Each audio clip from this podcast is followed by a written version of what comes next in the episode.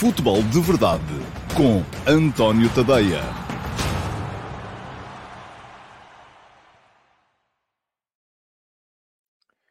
Olá, muito eh, bom dia a todos, sejam muito bem-vindos à edição número 593 do Futebol de Verdade para terça-feira, dia 3 de maio de 2022. Um, novas regras, eh, já sabem, para o Futebol de Verdade Challenge eh, e novas regras para o programa também. Fiquei muito satisfeito de ter ontem conseguido fazer o programa em 40 minutos.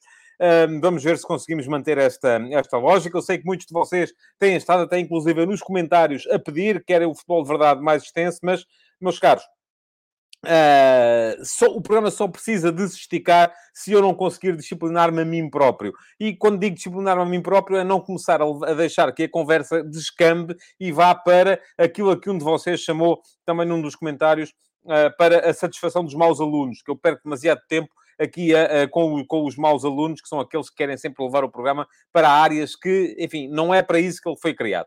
Uh, para a área da suspeição e, da, e eu, eu não tenho que continuar a, a, a dar uh, trela a esse tipo de, de, de comentários e vou uh, fazer tudo para não o fazer. Ora, muito bem, já sabem que uh, a partir deste mês o Futebol de Verdade Challenge tem novas regras, isto é, os três primeiros a colocarem perguntas a partir do momento em que o programa é colocado no YouTube recebem 3, 2 e 1 ponto. E depois, entre todas as perguntas que forem colocadas na emissão em diferido, no YouTube também, isto é, acaba o futebol de verdade podem ir lá deixar perguntas uh, na caixa de comentários, e ontem havia várias, eu estive a responder religiosamente a todas hoje de manhã.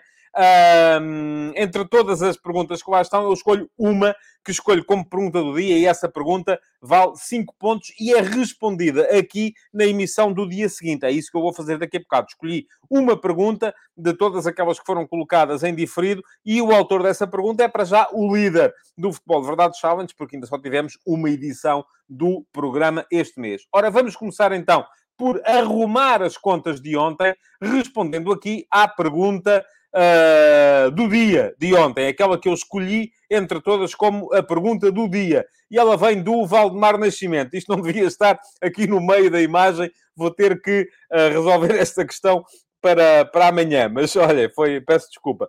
Pergunta ao Valdemar: ao ver um bocadinho do Bessá de Braga, parecia que estava a ver um jogo à porta fechada ou em tempo de pandemia. Até que ponto a eventual descida da Bessade pode ser benéfica para o nosso futebol. Vou retirar daqui, porque me está a fazer um bocado de confusão ter a, a, a pergunta do Valdemar atravessada no meio da minha cara. Mas, uh, bela pergunta, Valdemar. Aliás, houve ótimas perguntas uh, e eu, por isso mesmo, fiz questão de responder a todas uh, no YouTube, no, na caixa de comentários. Aqui só tenho tempo para responder, de facto, a uma. Valdemar, o que é que eu lhe posso dizer sobre isso? Eu, eu não gosto de pessoalizar, ou neste caso, de uh, uh, centrar o problema num clube. É evidente para mim que neste momento a Belenense Chada ou a Bessada, eu, eu próprio ainda não percebi muito bem como é que se pode chamar à, à equipa da, da antiga SAD do Clube de Futebol dos Belenenses, que entretanto se separou uh, do Clube de Futebol dos Belenenses, que já viu reconhecido em tribunal nas duas primeiras instâncias o direito a constituir uma nova SAD para poder reentrar nas competições profissionais, depois de ter amargado e feito o caminho das pedras uh, desde os distritais. Uh, mas uh, parece-me evidente que aquela é uma equipa que não tem adeptos.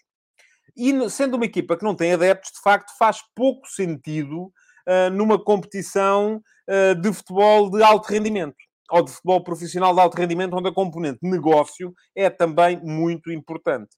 Uh, e, e, a falta de adeptos refletir-se-á numa equipa uh, ou prejudicialmente numa competição, seja porque não há gente a comprar bilhetes, seja porque não há gente a comprar merchandising, seja porque não há gente interessada em ver os jogos daquela equipa na televisão, a não ser os adeptos dos adversários, e portanto há menos gente interessada também em pagar assinaturas de pay TV e por aí afora.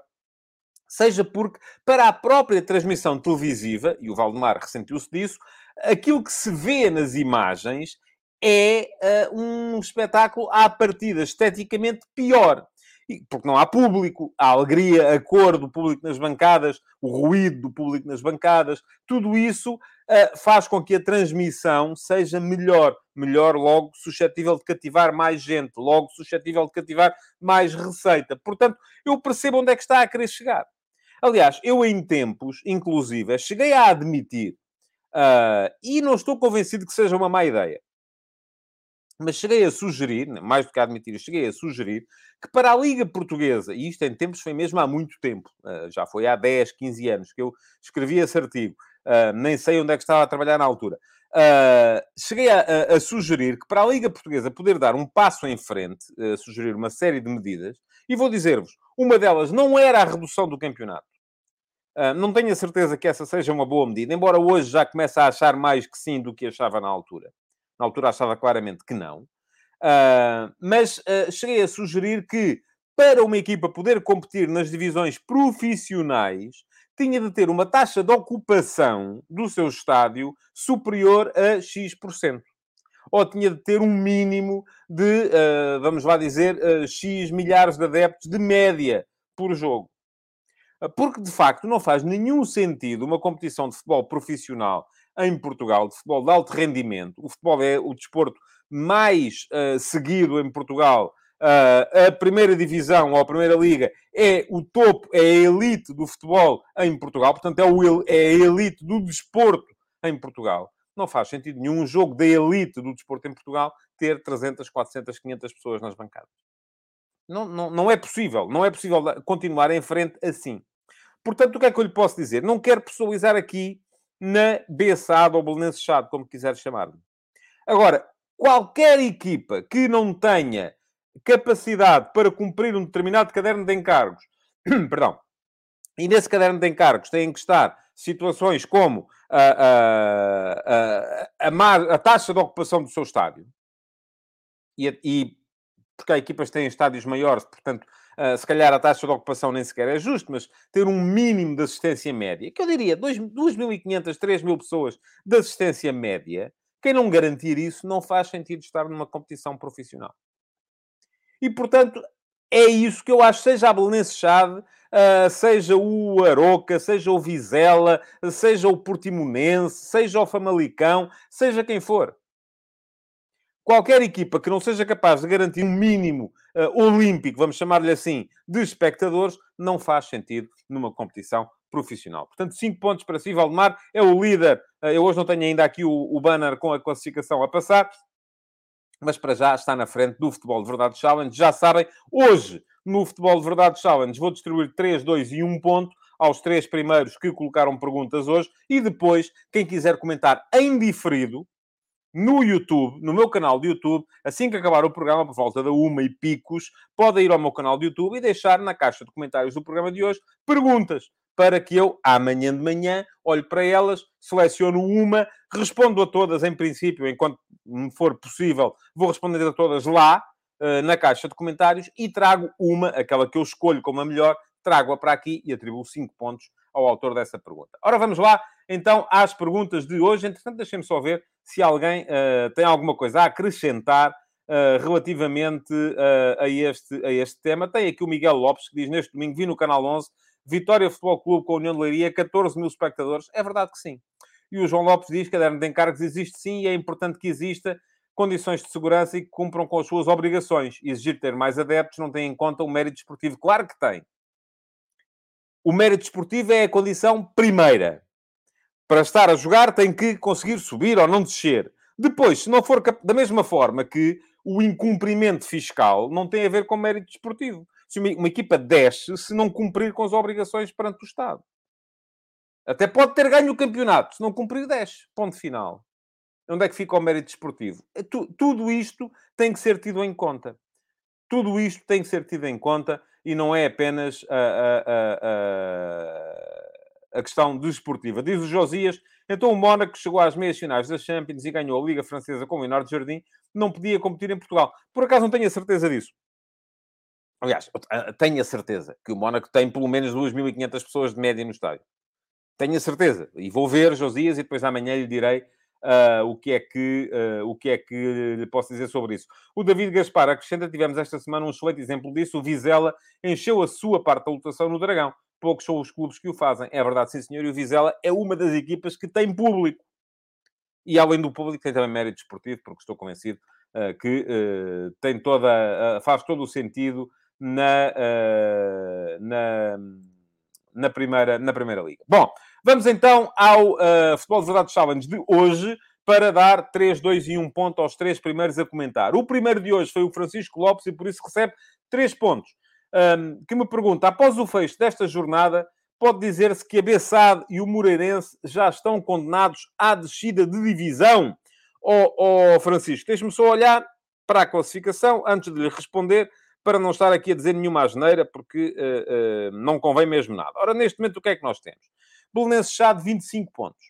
Moreirense, 26. Tondela, 27. Aroca, 30.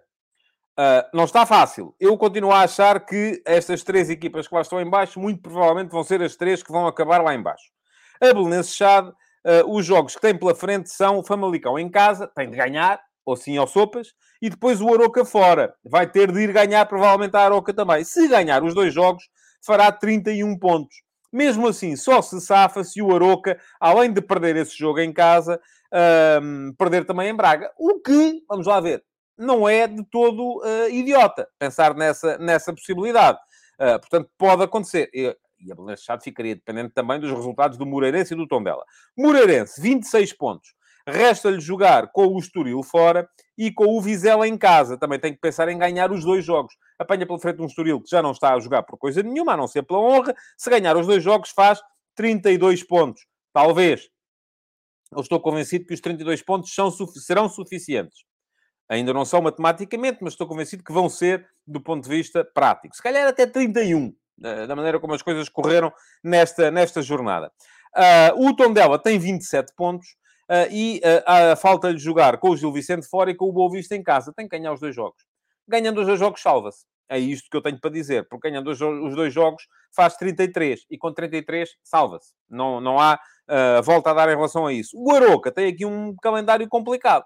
Uh, porque tem 30 pontos já. Uh, mas vai jogar fora com o Braga e recebe o Belenenses, tem que ganhar pelo menos ao Belenenses. ou ao Belenenses Chade, é assim que se deve dizer. Portanto, à sua pergunta, se pode dizer que a Bessade e o Moreirense já estão condenados? Eu acho que não, mas estão muito encaminhados para isso. e acho que vai ser difícil escaparem.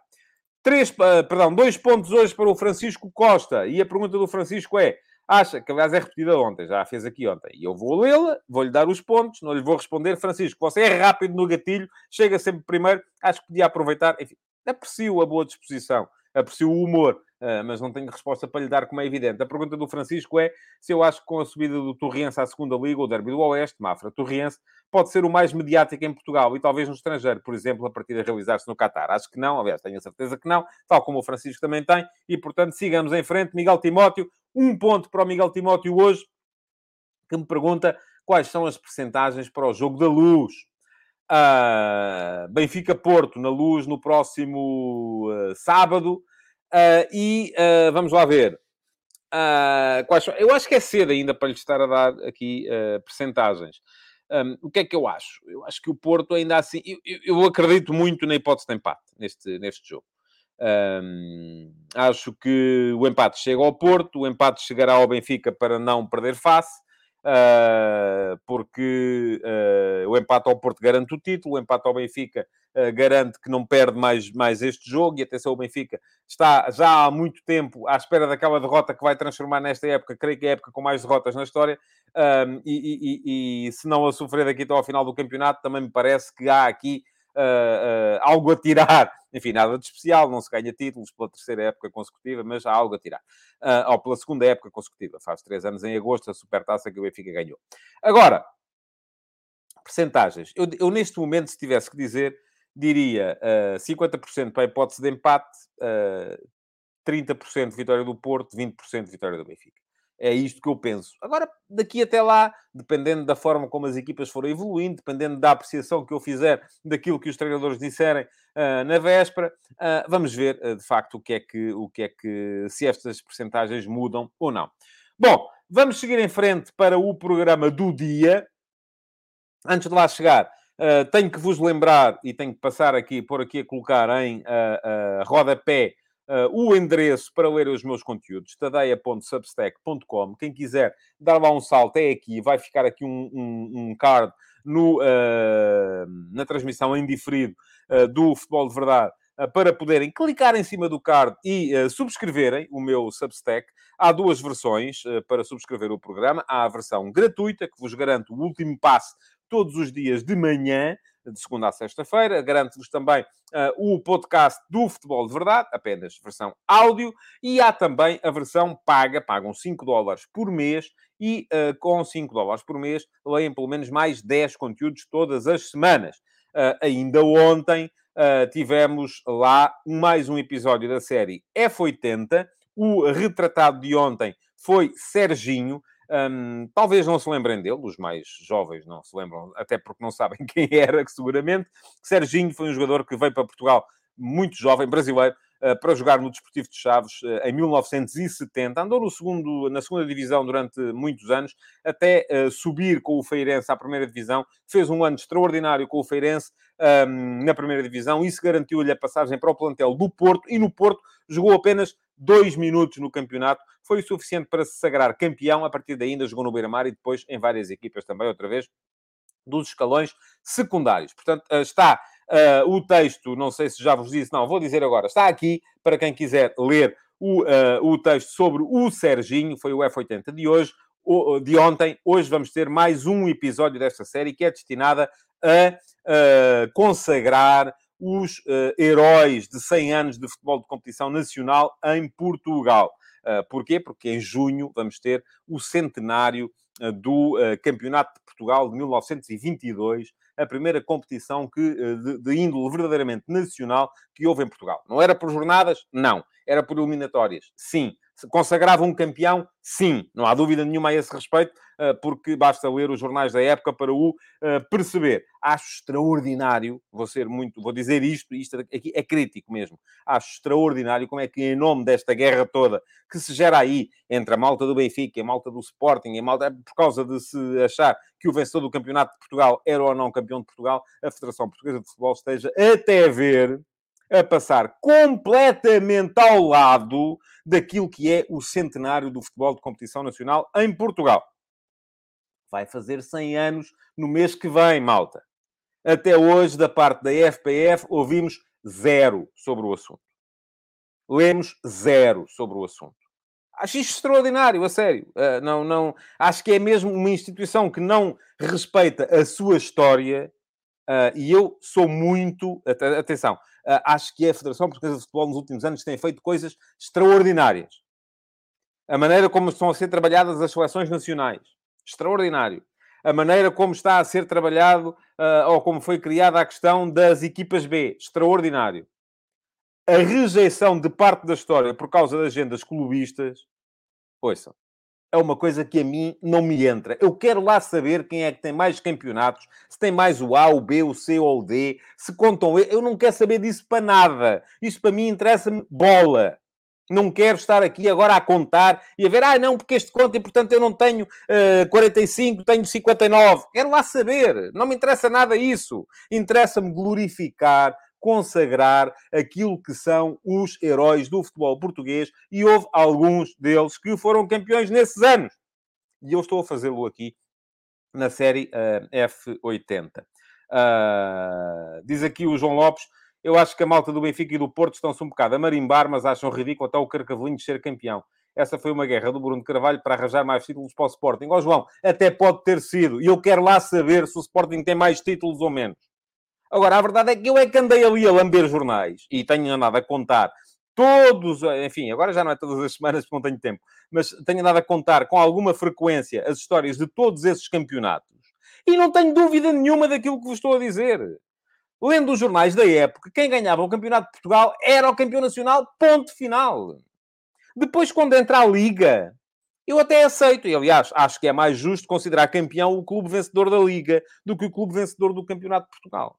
Mas mesmo assim, olha-se para os jornais e está lá escrito claramente. Agora que acabou a Liga, vai começar a prova mais importante do Campeonato de Portugal. Era assim o sentir da época. Agora, eu quero lá saber se é uma guerra do Bruno de Carvalho, se é uma guerra do, do, do, do, do, do, do sei lá de quem, do General Carmona, aqui às finais. Quero lá saber. Não me interessa nada se têm 25 títulos, 43, 59 ou 450.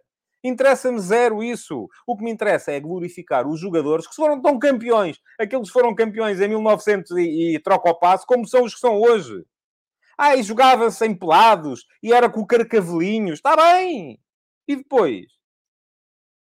Era o que havia nessa altura. Era o que havia nessa altura.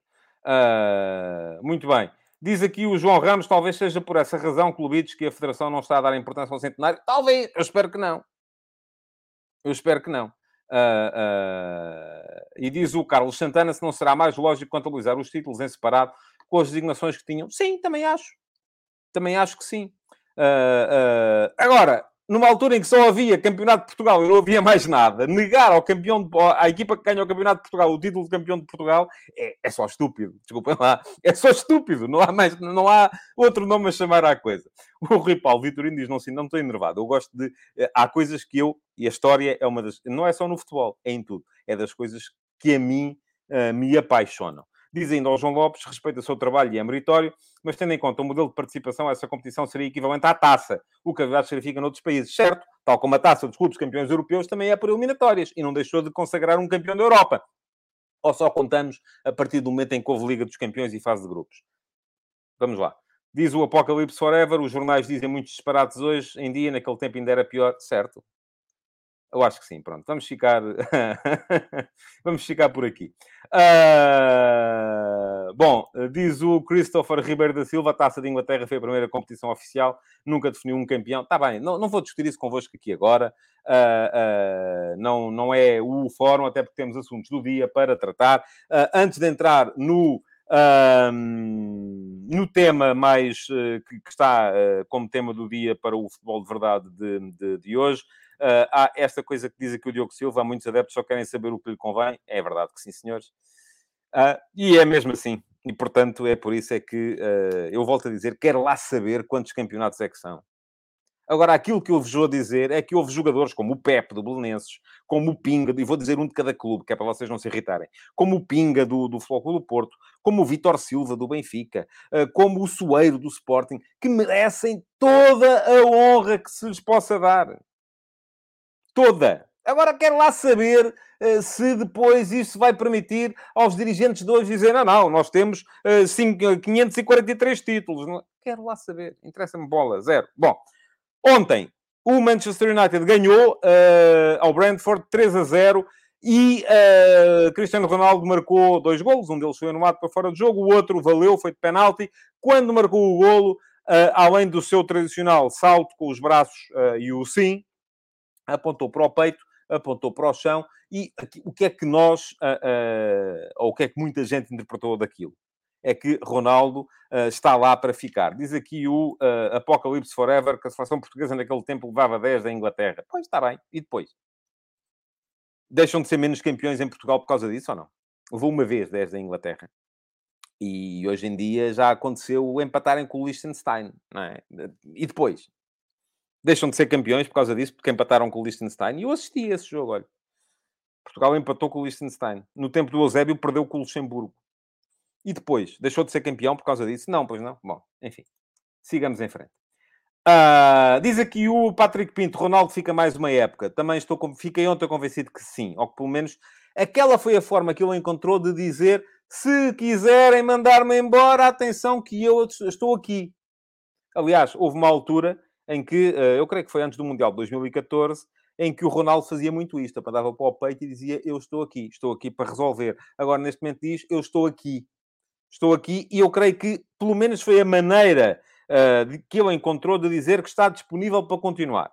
E que se quiserem ver o livro dele só porque não vão estar na Liga dos Campeões, e não vão, acho que isso é uh, mais ou menos uh, líquido, um, porque não só estão à frente o City, o Liverpool e o Chelsea, já inalcançáveis. O próprio Arsenal me parece inalcançável e o Tottenham também. Portanto, mesmo uh, não, não me parece que haja grandes novidades a esse respeito. Uh, Diz-me aqui o Patrick Pinto também. O problema é se Tenag conta ou não com ele. Uh, pois, eu até admito que aquele gesto possa ter tido uma de duas interpretações possíveis. Primeira interpretação, eu quero ficar.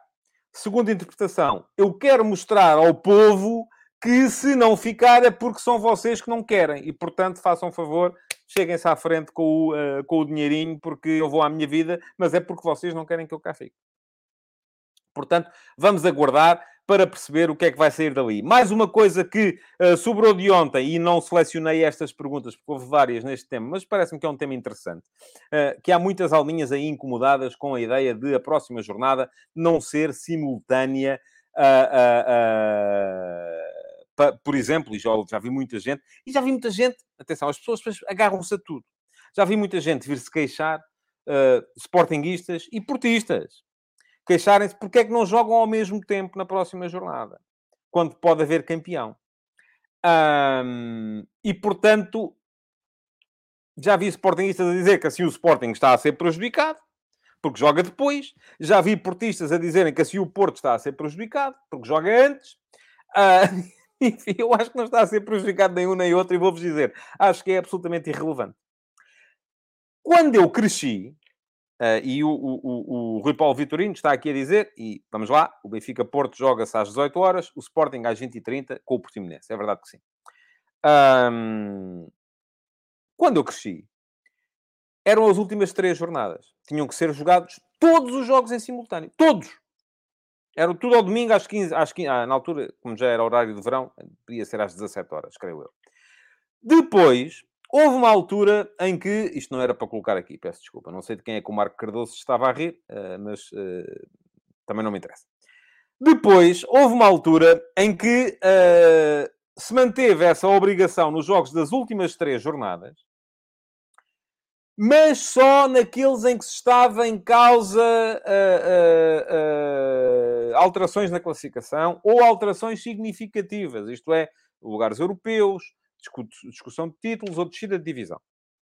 Depois, ou melhor, até acho que foi antes, passou-se essa obrigação apenas para a última jornada. E sim, e depois é que foi. Só a última jornada, mas só naqueles jogos que podem promover alterações significativas. E eu pergunto-vos a vocês, qual é a diferença entre serem três jornadas ou uma? Quem é que estipulou que, para ser justo, têm que ser três jornadas? Porquê é que não são quatro? Porquê é que não são cinco? Porquê é que não é o campeonato todo? Então, se são três e se não são quatro, porquê é que não há de ser duas? E se são duas, porquê é que não há de ser só uma?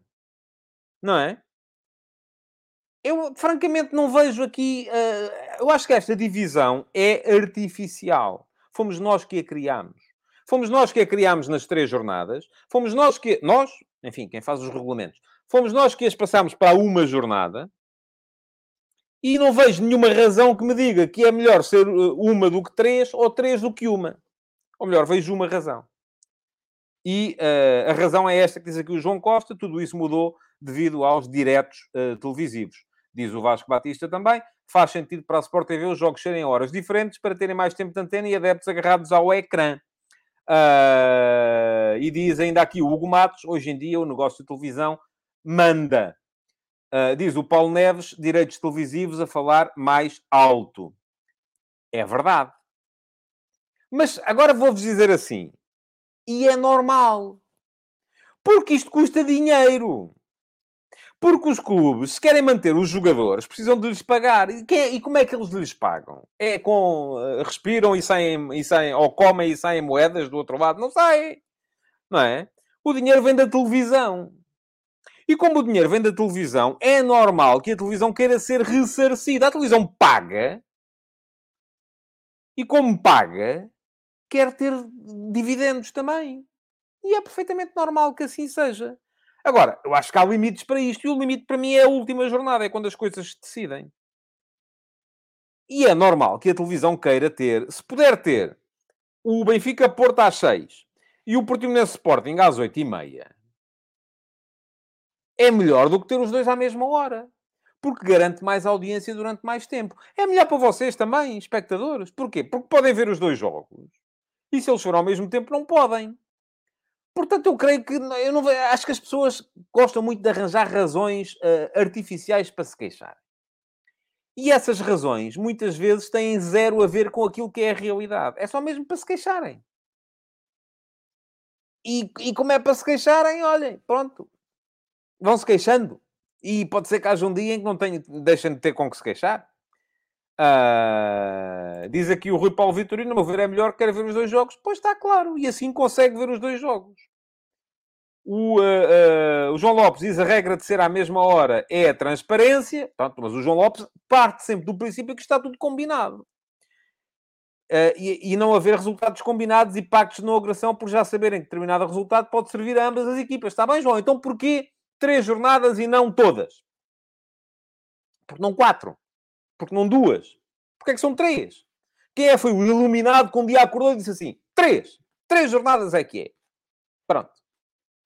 Porquê é que não são duas? Porquê é que não é só uma? Não é? Eu acho que, enfim, uma jornada faz todo o sentido. Também vos digo, se isto chegasse à última jornada, ou se chegar à última jornada por decidir, e vai haver coisas que vão chegar à última jornada por decidir, talvez não a discussão do título, mas muito provavelmente a descida de divisão, acho que os jogos têm que ser à mesma hora, sim senhores. Na última jornada, sim. Uh, e diz aqui o Hugo Alexandre como é que é possível falar de transparência quando temos uma SAD em vez do clube a competir. Oh, Hugo, não temos uma, temos aí 15. E quem quiser uh, uh, saber quais são, também tem aqui o texto sobre os donos da bola em Portugal. Vou colocá-lo aqui, porque não é só uma, são todas. Aliás, ninguém pode em Portugal competir nas competições profissionais sem ter uma SAD ou uma STUC, uma Sociedade Desportiva Unipessoal por cotas. Um, portanto, não é uma, são todas. Agora, porque é que aquela é pior que as outras, não sei. O Hugo há de ter as suas razões. Uh, para definir porque é que a SAD do Belenenses é pior do que as outras SADs. Uh, e diz-me aqui agora o Hugo que o Belenenses não ficou e ficou assado. Pois, está bem, porque o Belenenses resolveu ir-se embora. A vida deles. Agora, as outras continuam a ser SADs também. O tom dela é uma SAD. O, o, o, o Santa Clara é uma SAD. O, por aí afora, são todos SADs. Não há nenhum que não seja. Ah, mas o facto. E em, em algumas delas os clubes só têm 10%. Mas pronto, se quiser, o Hugo dê lá um salto. Já deixei ali, volto cá ao diferido, deixei ali o link, dê lá um salto para perceber então uh, quais são as, as composições do capital das diferentes SADs e SEDUCs do futebol em Portugal, porque são quase, eh, tanto, são quase mais aquelas que os clubes não têm a maioria do que aquelas em que os clubes têm a maioria. Bom, uh, vamos lá ver. Tema do dia, mercado. Eu queria falar aqui um bocadinho de segunda liga, mas se calhar vai ficar para amanhã, porque já vamos com 32 minutos e ainda vos quero falar de mercado. Saiu ontem, como sai todas as eh, segundas-feiras, um estudo novo do Observatório do Futebol, uh, que é um organismo suíço, portanto não venham cá com ideias que isto está tudo feito uh, para beneficiar este ou aquele ou aquele outro, pronto, nada a ver. Uh, que nos veio dizer quais são as, as transferências potenciais ou um, suscetíveis de vir a, a, a, gerar mais receita nas ligas além das Big Five. E nos 10 jogadores eventualmente mais valorizados estão 6 jogadores da Liga Portuguesa. A saber, Darwin Núñez, que eles avaliam em 70,7 milhões de euros. Gonçalo Inácio, 52,2 milhões de euros. Mateus Nunes, 49 milhões e meio. Pedro Gonçalves, 49 milhões e 200 mil. Gonçalo Ramos, 42 milhões, ponto 9. Diogo Costa, 41 milhões, ponto 4.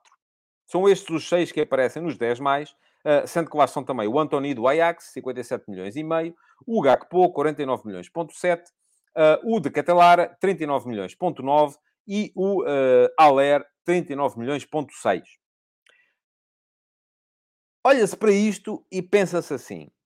Não sei qual é o algoritmo que eles usam para definir isso. Eu acho que há aqui jogadores uh, sobrevalorizados.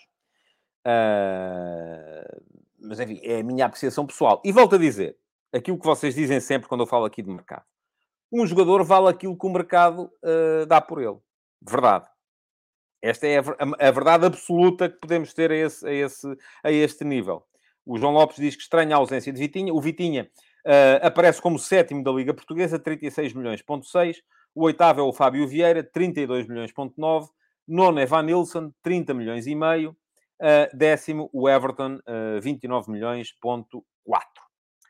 Uh, o Pedro Barreira pergunta pelo Rafa. O Rafa tem 28 anos. O que não quer dizer que não venha a ser vendido. Agora, ninguém valoriza um jogador da idade dele.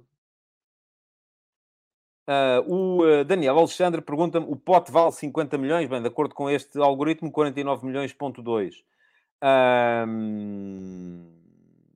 Enfim, pergunta aqui o Nuno Cunha. Não, enfim, não vou ler. Eh, não, não vou ler porque não, não, não é coisa que me, que, me, que me interessa. Bom, mas estava a dizer. Por acaso estava à espera que vocês viessem aqui comentar e achassem logo, obviamente, que isto está tudo feito. E, aliás, havia. Estava aqui já aquele comentário que eu não li, que achava que tinha sido o Jorge Mendes a fazer esta, esta, esta lista. Uh, vou já dizer assim, não acredito. Agora, é verdade que... E também... Um jogador vale, já disse aqui, aquilo que o mercado paga por ele. O que não quer dizer que o, uh, uh, o valor seja real, ou seja, justo. Porque muitas vezes, vocês já vos aconteceu, muitas vezes, com certeza, irem comprar alguma coisa, acabam por pagar mais do que aquilo merece, ou irem comprar coisas que pagam menos do que merece. Uh, e, de facto, às vezes o mercado tem estas coisas. Não são por causa, por muito que vocês venham cá dizer, e também muita gente que, que, que vem, vem dizer isso, não são por causa de uh, haver aqui uh, mais propaganda dos jornais e tal. Ah, os jornais metem muitas vezes o gajo na capa ou na primeira página e, portanto, ele a partir daí passa a valer logo o dobro. Não, esqueçam lá isso. Isso não acontece. Mal estaria o mundo se um clube comprasse um jogador e pagasse mais porque ele apareceu na primeira página dos jornais. Não acontece. Não é por aí. Uh, agora, pode ser, eu já expliquei isso aqui várias vezes também, uh, porque uh, de repente há um negócio de oportunidade porque um clube precisa de vender e, como está necessitado de vender, se calhar vende mais barato do que devia. Ou porque um outro clube precisa muito de comprar, ou porque um empresário chega lá e consegue um negócio do género: epá, eu consigo-te uh, vender este jogador, mas para isso tens que me comprar este. Uh, e portanto, isto acontece muitas vezes. O mercado nem sempre paga aquilo que é o valor justo pelos jogadores. Agora, o que não faz sentido nenhum, na minha perspectiva, e ainda hoje, no último passo, abordei o tema, e quem quiser ler, pode lê-lo aqui também, vai estar aqui uh, depois. O que não faz sentido nenhum, na minha perspectiva, é os adeptos envolverem-se nestes verdadeiros campeonatos de transferências que se verificam sempre no, no, nos, nos verões. Ha, a minha equipa é muito boa porque consegui vender este por não sei quantos. A tua é uma trampa porque só vendeu uh, ou não consegue vender ninguém. Ouça uma coisa que eu vos vou dizer. Vender é mau. As transferências não ganham campeonatos. No fim, eu ainda hoje escrevi isso, não me lembro de ver ninguém ir ao Marquês de Pombal ou aos aliados, se for no Porto, para festejar uma transferência. O que eu vejo a malta ir lá é para festejar campeonatos ganhos. As transferências só servem para vos iludir. Sejam as dos jogadores que vão entrar, que muitas vezes os dirigentes são uh, especialistas nisso, começam a, a, a, a iludir-vos com agora vem este e aquele e o outro e o outro e o outro e o outro e o outro, não é? Sejam através de jogadores que uh, uh, vão sair. Ai, porque somos muito bons, porque vamos conseguir valorizar este jogador e tal, e não sei quem, não sei quem mais. Ouçam, o Rubem Amorim disse isto no fim de semana passado. E não, não está sozinho a pensar assim. O Sérgio Conceição ficou lixado da vida quando lhe, quando lhe tiraram o Luís Dias. Isso percebeu-se. Ai, foram 40 milhões. Está bem, faziam falta, provavelmente. Mas a ele, para aquilo que, é o, que deve ser o objetivo, para aquilo que deve ser o objetivo, foi prejudicial. O próprio Ruben Amorim, quando uh, teve a certeza de que o Sporting ia estar na próxima fase de grupos da Liga dos Campeões, segundo ano consecutivo, veio dizer, opa, é ótimo porque agora já me dá aqui uma almofada para poder pressionar mais a direção. E não é para contratar, é para manter os que tem. Depois, se vier um por acréscimo ou dois, excelente. O que não faz sentido nenhum é os clubes andarem nesta vertigem permanente em que estão, vamos vender este, este, este, este, este e o outro, e depois compramos este, este, este, este, este e o outro, a equipa fica pior e não se ganha nada e o dinheiro é o mesmo, porque o dinheiro acaba por ir todo. Não é? Reparem no que aconteceu com o Benfica, que vendeu o João Félix por 120 milhões e o Rubem Dias por 60 milhões. E desde aí ganhou zero. E está lá o dinheiro? Não, já foi gasto. A questão é, no entanto, enquanto os jogadores vão, os adeptos ficam felizes porque eles vão e vão por muito dinheiro e é fantástico.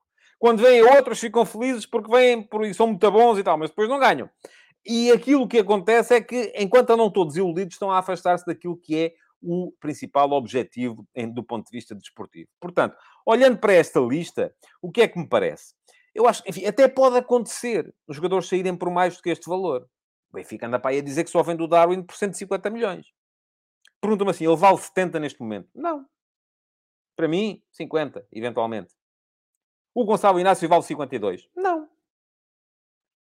O uh, Mateus Nunes vale 49? Não, embora me pareça que está mais próximo. O Pedro Gonçalves vale 49? Não. O Gonçalo Ramos vale 42? Não. O uh, Diogo Costa vale 41? Não. E eu já sei que há aí muita gente a, a, a, a dizer, e o João Lopes estava aqui muito nisso, primeiro começou por dizer eh, que o estranhava não estar o Vitinha, em segundo lugar vem dizer que o Pote desvalorizou, que o algoritmo coloca a valer 50 milhões sem ter espaço na seleção atualmente. Se calhar, João, nota aqui o seu comentário, se calhar o que acontece é que uh, o algoritmo não valoriza um ano, se calhar só valoriza dois. Se calhar por isso é que o Pedro Gonçalves não saiu do Sporting na época passada, porque só tinha mostrado um ano. E se calhar por isso é que o Vitinha neste momento não tem o mercado que o João acha que ele tem, porque está a jogar a, a, como titular do Porto há cinco meses. Uh, e se calhar para o ano vai valer mais. Agora a questão é: os clubes portugueses têm de vender? Têm. Precisam de vender porque são deficitários. Agora, se devem vender uh, tanto quanto se apregoa por aí, eu já acho que não. E muitas vezes têm de vender não é só para irem buscar o dinheiro que lhes faz falta para tapar o orçamento. Têm que vender porque os jogadores querem ir embora. Também há essa questão. O que não faz sentido é terem de vender para comprar. Bom, quem quiser saber o que eu penso sobre o tema já sabe, tem o, o tema desenvolvido por escrito em tadeia.substack.com. Já deixei aqui há bocado o, o, o link para, para, para lá chegar. Uh, e já sabem também que quando uh, o programa entrar em diferido e ficar no uh, YouTube, podem deixar perguntas lá e elas valem pontos também para o Futebol de Verdade Challenge, que para já é liderado pelo autor da, daquela que eu considerei a pergunta do dia em diferido ontem. E, portanto, Uh, vale 5 pontos, vale mais do que ser mais rápido, porque quer privilegiar a qualidade das perguntas mais do que a velocidade das, eh, das perguntas. De resto, já sabem que podem deixar o vosso like, continuar a deixar comentários, uh, partilhar nas vossas redes sociais. Eu vejo aí muita gente a apelar e agradeço uh, ao like, uh, mas quero ver mais partilhas. Quero ver a malta a partilhar a emissão nas vossas redes sociais, para os vossos amigos saberem que há futebol de verdade todos os dias, meio-dia e meia, no meu canal de YouTube. Podem dar um salto aqui também a este card que eu vou aqui deixar para subscreverem o canal e, além de se inscreverem no canal, não custa nada, é de borla, não se paga. Uh, podem também ativar as notificações para serem avisados sempre que entra um conteúdo novo, seja um conteúdo do Futebol de Verdade, seja do projeto Fica a Dica, uh, que uh, vou desenvolvendo também todos os dias no meu canal de YouTube. Portanto, já sabem, inscrevam-se, ativem as notificações, partilhem, deixem o vosso like, comentem e voltem amanhã, se faz favor, para mais uma edição do Futebol de Verdade. Muito obrigado por terem estado aí. Até amanhã. Futebol de Verdade. Em direto de segunda a sexta-feira, às 12h30